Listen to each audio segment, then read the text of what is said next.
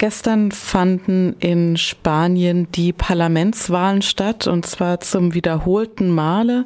Es gab bereits im vergangenen Dezember Wahlen, ähm, die auch das Parteiensystem in Spanien stark verändert haben. Statt äh, zwei großer Parteien gibt es jetzt vier Parteien mit bedeutenden Stimmanteilen. Allerdings hat man es äh, nach den letzten Wahlen nicht geschafft, äh, eine regierungsfähige Koalition zu bilden und deswegen hat der spanische König König im Mai ähm, die erneuten Wahlen äh, ausgerufen, die nun gestern stattgefunden haben. Wir sprechen jetzt mit Ralf Streck, unserem Spanien-Korrespondenten. Guten Morgen, Ralf. Ja, guten Morgen. Die Ergebnisse haben sich gegenüber der Dezemberwahl ja nochmal geringfügig verändert. Also es ist im Endeffekt so ausgegangen, dass die äh, Partido Popular, also die konservative und derzeit regierende Partei, geringfügig mehr ähm, Sitze ergattern konnte, aber trotzdem nicht die absolute Mehrheit hat. Äh, die Sozialistische Arbeiterpartei ist nahezu gleich geblieben, hat es ähm, aber auch wieder geschafft, auf, als, als zweitstärkste Partei aus den Wahlen hervorzugehen. Das war ja ein bisschen anders als zuvor prognostiziert. Da hat man gedacht, dass das Linksbündnis Podemos die zweitstärkste Kraft werden würde. Damit hat Podemos wohl auch so ein bisschen kalkuliert. Ähm, das heißt, die Ergebnisse sind anders, aber irgendwie scheint es so, als wären die Möglichkeiten der Regierungsbildung jetzt für die Linke schlechter als zuvor. Also da war es ja so, dass äh, Podemos äh, eben eigentlich nicht äh, mit, mit der Sozialistischen Arbeiterpartei koalieren wollte und gedacht hat, okay, wir machen jetzt lieber Neuwahlen. Naja, das war anders. Das war anders? Okay, das dann war, erzähl doch einfach gleich mal. Das war anders. Also ich denke, man muss die, das Wahlergebnis äh, zum einen aus, äh, aus zwei Richtungen analysieren.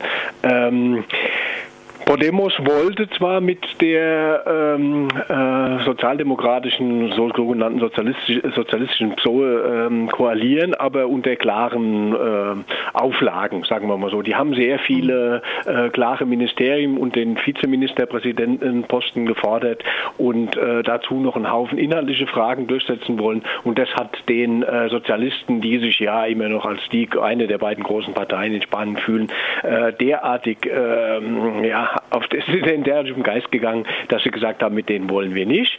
Äh, das hat auch mit einer zentralen Frage zu tun, natürlich ähm, Unabhängigkeit von Katalonien und äh, Baskenland. Da will Podemos die Bevölkerung in den beiden Gebieten abstimmen lassen. Das wollen die, die nationalistischen spanischen Sozialisten nicht. Ähm, was sich deutlich. Also man muss sagen, es ist für, für Podemos ähm, ein harter Schlag, also für Podemos und die Vereinte Linke, die diesmal ja zusammen angetreten sind, weil die haben zusammen nicht mal das Ergebnis erreicht, was sie, äh, das Podemos im, im letzten Wahlgang allein äh, erreicht hatte. Das heißt, die knapp vier Prozent, die äh, die Vereinte Linke gekriegt hat, sind weggefallen.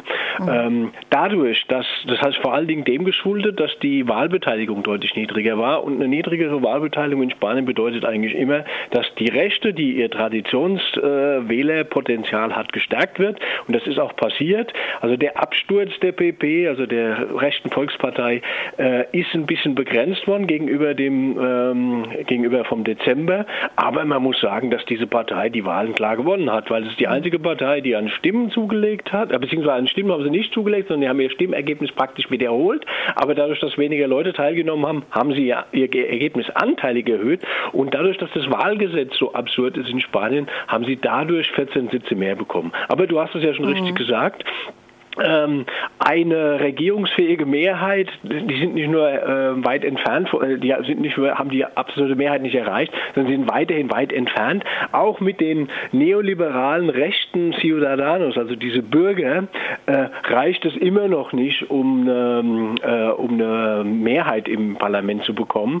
Und diese äh, neoliberalen rechten Bürger wollen auch die äh, Regierung unter dem Mariano Rajoy, der die letzten vier Jahre in Spanien regiert hat, äh, nicht stützen, sondern mindestens fordern die, dass es eine neue Regierungsmannschaft gibt und vor allen Dingen einen neuen Regierungspräsidenten, weil äh, diese Partei, die ist unter Mariano Rajoy in derartig viele Skandale, also Korruptionsskandale, Abhörskandale und was weiß ich was, ähm, verwickelt, dass diese rechten Bürger sagen, also ähm, ohne Erneuerung in dieser Partei stützen wir den nicht. Von daher haben wir eine, ähm, in den großen Blöcken eine relativ geringe Veränderung nur, die vor allen Dingen über die geringe Wahlbeteiligung kommt.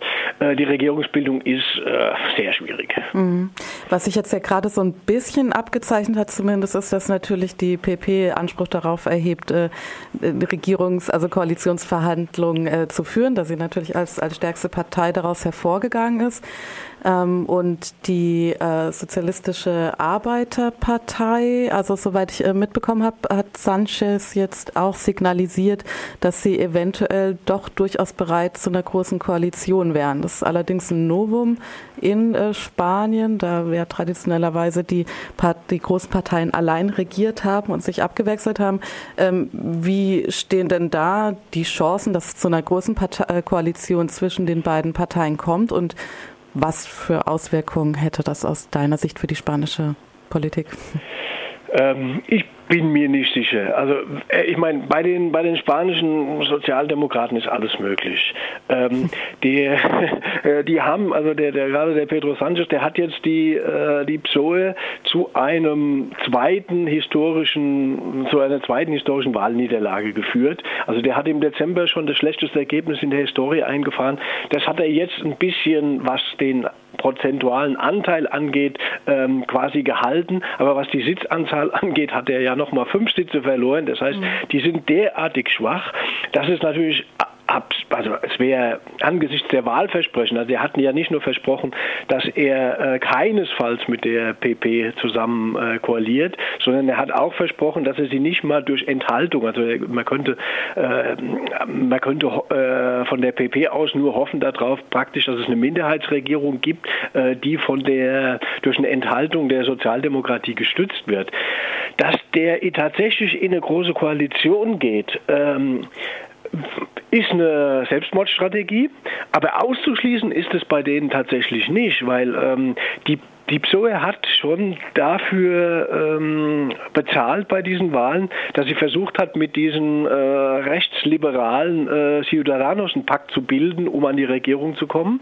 Äh, das haben viele Wähler äh, quittiert in dem, in dem Sinne, dass sie einfach äh, von den Wahlen weggeblieben sind. Äh, deswegen hat die, PP, äh, die PSOE fünf Sitze verloren nochmal. Ähm, Jetzt kann man sich natürlich äh, noch weiter nach rechts bewegen und auch noch diese postfaschistische Volkspartei stützen oder mit ihr in eine Koalition gehen. Auszuschließen ist es nicht in einer Partei, die immer gerne versucht, irgendwie an die Fleischtöpfe zu kommen, aber es ist eine Selbstmordstrategie.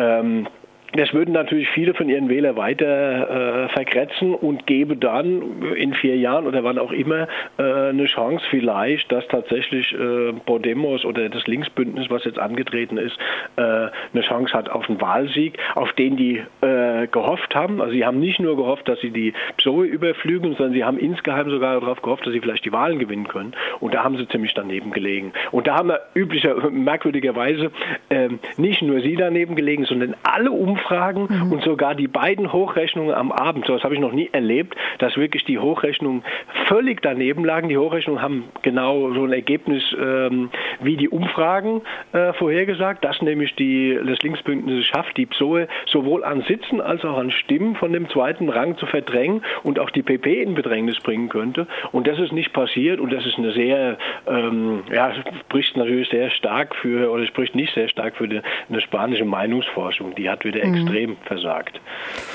Es ist ja nun auch so, dass äh, gerade ähm, Podemos, aber auch die anderen Parteien versucht haben, ähm, unentschlossene und Nicht-WählerInnen zu mobilisieren. Das scheint ja nicht sonderlich gut gelungen zu sein, wenn sogar weniger Menschen gewählt haben als bei der letzten Wahl und die Wahlbeteiligung tatsächlich so niedrig äh, scheinbar war wie noch nie in Spanien, nämlich sie lag bei 51 Prozent. Ähm, warum, warum ist das die nee, Partei? Nee, 51 Prozent, das, das ist, ähm, da hast du das ähm, 18 Uhr Ergebnis. Ah, okay. Das, das, das heißt, ähm, wie hoch das war, um, die war um 18 ja. Uhr noch so niedrig wie nie zuvor. Allerdings ist es jetzt mit 70 Prozent in einem äh, einigermaßen normalen Bereich, allerdings knapp vier Punkte okay. niedriger als vor, ähm, äh, als vor sechs Monaten. Mhm.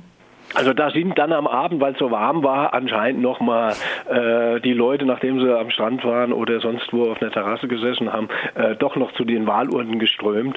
Ähm, man kann nicht ausschließen, dass auch diese, ähm, diese Brexit-Entscheidung einen extremen Einfluss auf genau dieses Wählerverhalten gehabt hat. Äh, man muss dazu wissen, dass am Freitag ähm, als die Brexit-Entscheidung kam, die ähm, Börse in Madrid äh, eingebrochen ist und zwar so stark eingebrochen wie noch nie zuvor in ihrer Geschichte. Das ist noch nicht mal passiert äh, damals in der Finanzkrise oder am 11. September 2000, äh, wann war das? 2004, äh, also die Angriffe in den ähm, auf der auf die äh, Twin Towers in, in, New York und so. Also das war ein harter Schlag und das hat ein Stück weit äh, vielleicht äh, die rechte Wählerschaft mobilisiert, um zu sagen halt, wir können jetzt gar nicht gebrauchen, Unsicherheit auch noch in Spanien mit irgendwie so einer Linksregierung und hat möglicherweise linke Wähler verunsichert.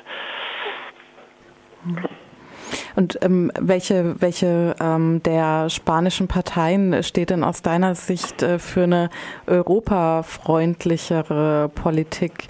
Also ähm, haben da jetzt hauptsächlich die äh, PSOE und die und Partido Popular ähm, profitiert? Und wenn ja, warum? Weil Podemos ja, denke ich, durchaus auch eine europafreundliche Partei ist, die allerdings äh, für starke Veränderungen in Europa steht, die jetzt ja auch ähm, angebracht werden, was man ja auch als, als ein Signal des Brexit verstehen könnte. Ja, ich denke, also europafreundlich sind im Prinzip alle, alle diese Parteien. Ähm, Podemos hätte natürlich mit dem, was sie so an Veränderungen vorschlagen, für äh, deutliche Unruhe gesorgt. Das ist natürlich klar. Äh, und da könnte es sein, dass genau äh, viele Leute äh, sich gedacht haben, wir haben jetzt schon extreme Unruhe da drin, jetzt kommt